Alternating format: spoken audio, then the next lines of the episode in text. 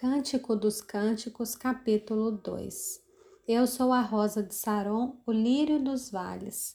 Como um lírio entre os espinhos, assim é minha querida entre as donzelas. Como a macieira entre as árvores do bosque, assim é o meu amado entre os jovens. Desejo muito a sua sombra e debaixo dela me assento, e o seu fruto é doce ao meu paladar. Ele me levou à sala do banquete, o seu estandarte sobre mim é o amor. Sustentem-me com passas, confortem-me com maçãs, pois estou morrendo de amor. A sua mão esquerda está debaixo da minha cabeça e a direita me abraça. Filhas de Jerusalém, jurem pelas gazelas e pelas corças selvagens, que vocês não acordarão nem despertarão o amor até que este o queira.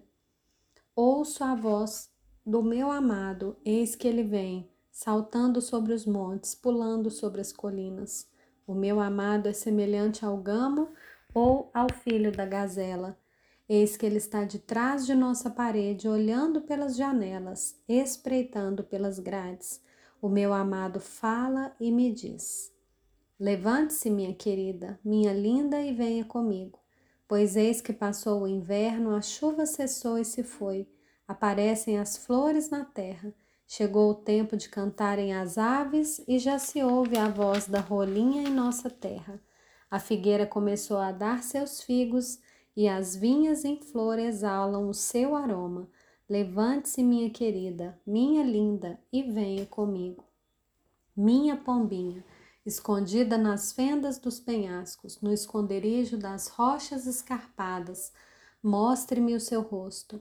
Deixe-me ouvir a sua voz, porque a sua voz é doce e o seu rosto é lindo. Peguem as raposas, as raposinhas que devastam os vinhedos, porque as nossas vinhas estão em flor. Meu amado é meu e eu sou dele. Ele apacenta o seu rebanho entre os lírios. Antes que rompa o dia e fujam as sombras, volte, meu amado, venha correndo como o gamo ou filho das gazelas sobre os montes de Beter.